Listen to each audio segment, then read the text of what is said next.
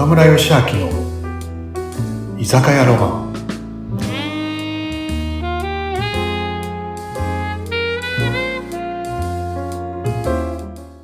はい、船見さん、皆さん、今日もこんばんは。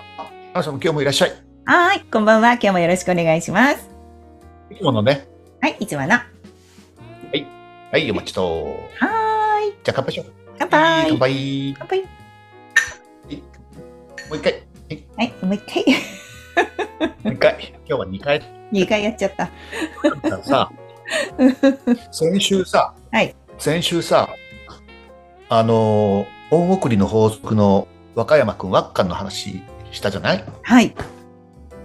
よね、テーマが恩送りでさ、うん、なんかね、あの、恩送りって、俺、あの後さ、つくづくちょっと考えたんだけどさ、いい言葉だよね。いいですね。先週も言ったけど、やっぱ恩返しっていうのは、なんていう？人的にね、恩を返すから、その人に返すからさ、人数って限られるじゃない？恩を返すとなるとね。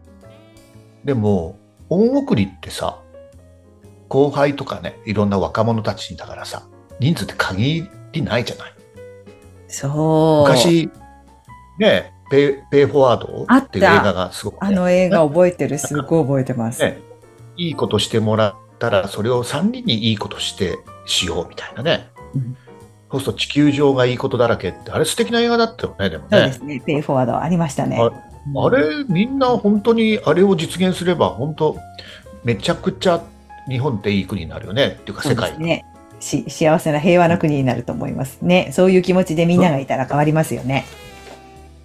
いや、本当、ね、なんかね、でもねじゃないけど、本当に自分がこうしてもらって嬉しいなっていうことは、なんかね、こう、しできる人間になると人生変わるよね。うん、なんかしてもらうのが当たり前とかって思ってる時とかやっぱりあってすんごい上から目線なんで嫌なやつですよね。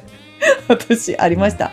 でもなんか自分ができない時とかやっぱりこうあなんだろうこんなに長年生きている割に全然できないじゃんと思う時がつい最近もあったんですけどやっぱりそこに諸先輩方が本当に時間をかけてですね、こう指導してくださってできるように私のことをしてくださったんですよ。で、これは先輩に返すわけにいかないので、あの、学び、講師の学びをしてたんですけど、やっぱり今度はうなみさんが今度教えた分、今度次の人たちに教えてあげてねって言われました。返せ、こっちに返さなくていいからって。あこれが、あ、恩を送っていくことなのかなと思いました。うん、うん。なんか、あの、恩を送るっていうと、うんなんかさ、こう、した方が、なしてもらった方が、恩を受けて、なんか嬉しいような感じするんだけどさ、なんか、脳、脳のホルモン的に言うと、うんしした方が、こう、いいホルモンが出る、出てるんだってね。例えば。電車で席を譲る、なんかをプレゼントするっていうとさ、譲られた方が嬉しいじゃない？ありがとうございます。だからね。でプレゼントももらった方が嬉しいじゃない？でも実は脳内ホルモン的に言うと、した方が幸せ度が上がるっていうね。えーわかる？わかります。あ、そうなんだと思いました。あした方が、でも、そっか、そういうもんかな。うんだから、うんいっぱい恩を送った方が、なんかね、あの、幸せ度が上がるって誰かが言ってたな。えー、これね、すごくね、いや俺はもういろんな方にやっぱり、ね、本当恩があるんだけどさ、はい。俺あの、あのだからね、言葉の恩送りっていうのもあるなってすごく思って、うん今までやっぱりさ、生きてくるとさ、なんかね、辛いこともあったりするじゃない？で、仕事もやってたりするとさ、ね、嫌な日もあるじゃん。ね、でも、その時にさ、ふと誰かの言葉で救われたっていうのでしょ？もちろんなんですよね。うんうんうん俺ね、あの、本当なんかね、仕事で悩んでた時に、はい。なんかね、すごく本当すごい悩んだ時があって、その時にねうん、セブンイレブンの、セブンイレブンを作った方、鈴木さんって方はいの言葉でね、そうね、部下がついてくるか来ないかは、うんリーダーの悩んだ数に比例するっていう言葉と出会ったのね。えー、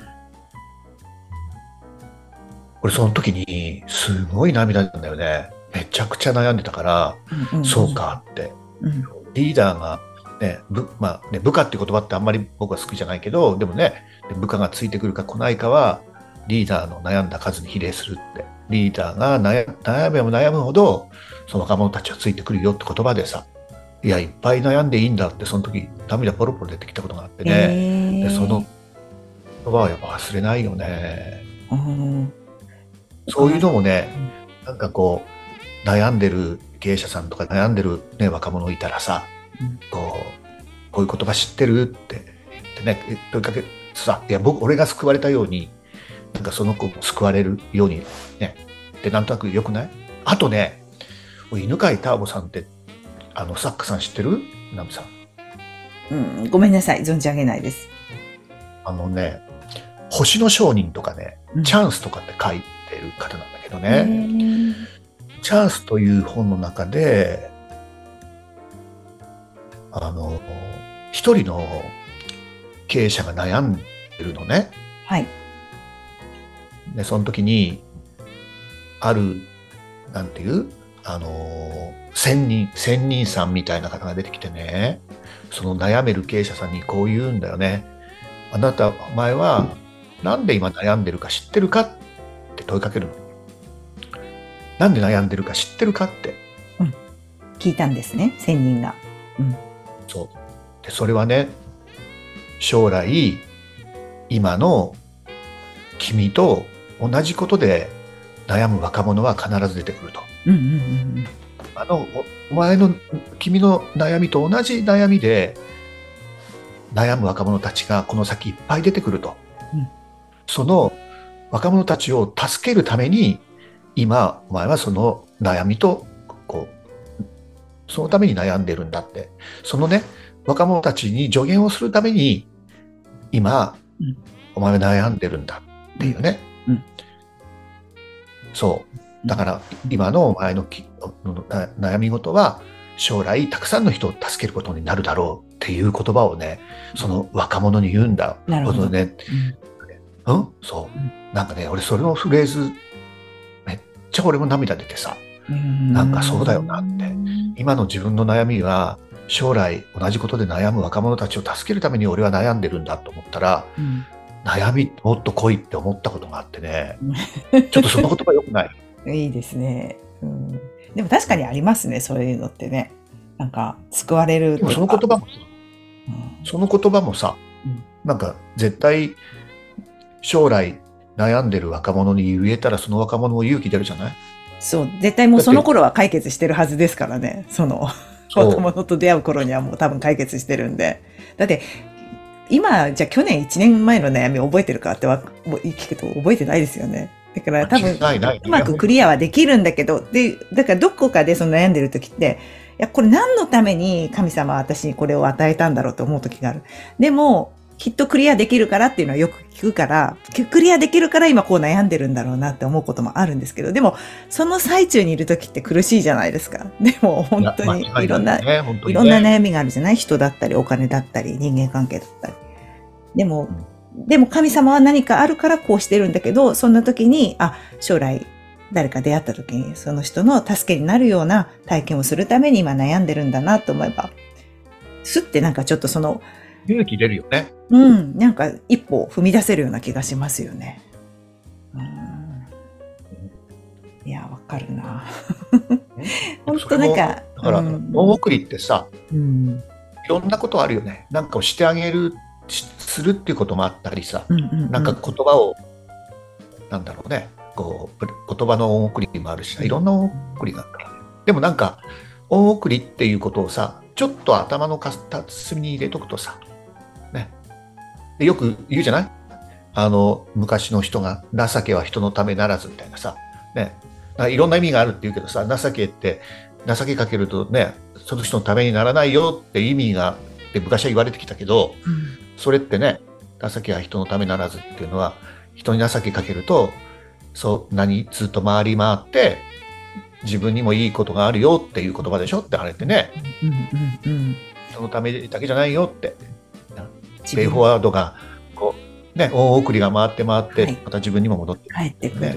そうですよね。なんか、思いますね。やっぱりこう、周りで、ななんだろうね、今のその、物とかお金とかだけじゃなくて、そういう言葉とか思いを寄せるとか、微笑みとかも全部そうだと思うんですけど、相手の人が、なんかこう、勇気出たとか元気になったっていうようなスタンスで、こっちも常に対応するっていう、なんかそ、それだけでも実は、あの、大送りになってたりするのかなって今話聞いて思いましたね。